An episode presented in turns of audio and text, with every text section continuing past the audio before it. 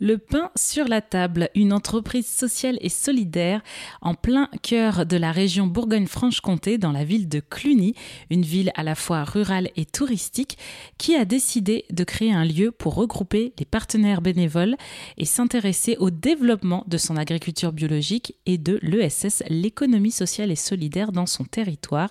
Pour nous en parler, je suis avec Jean-Paul Charvet, un des cuisiniers du pain sur la table. Il nous partage les convictions et les les spécificités de cette entreprise, surtout dans son rapport avec ses producteurs et fournisseurs. Comment vous organisez et comment vous travaillez avec eux? Alors, nos fournisseurs euh, locaux, la plupart du temps, on s'appelle et euh, c'est euh, pas nous qui leur disons ben tiens j'aimerais tel produit pour faire telle recette.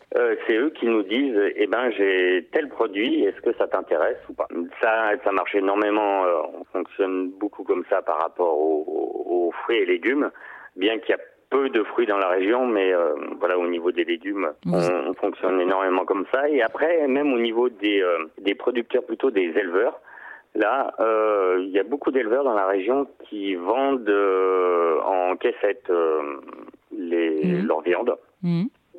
Et ils ont des fois des, entre guillemets, des, du, du surplus de production, je dirais. Il leur reste un peu de viande et ils ont un peu du mal à, la vendre. Donc ils nous appellent et ils nous proposent, euh, ils nous proposent la viande qu'ils ont en trop, ou alors même à l'avance, ils vont abattre une viande, ils disent ben, moi j'abats une viande à telle, une bête à telle date. Est-ce que ça vous intéresse d'avoir, euh, eh ben, euh, tant de kilos de bourguignon, tant de kilos de pot-au-feu ou de choses comme ça? Donc vraiment vous adaptez à ce que, à la production locale, à des fournisseurs, des produits de saison. Donc en fait l'idée c'est vraiment de ne pas gaspiller, de, de respecter aussi la matière première. Ah oui, tout à fait. Surtout qu'on a de la chance d'avoir de la très bonne marchandise. Mm.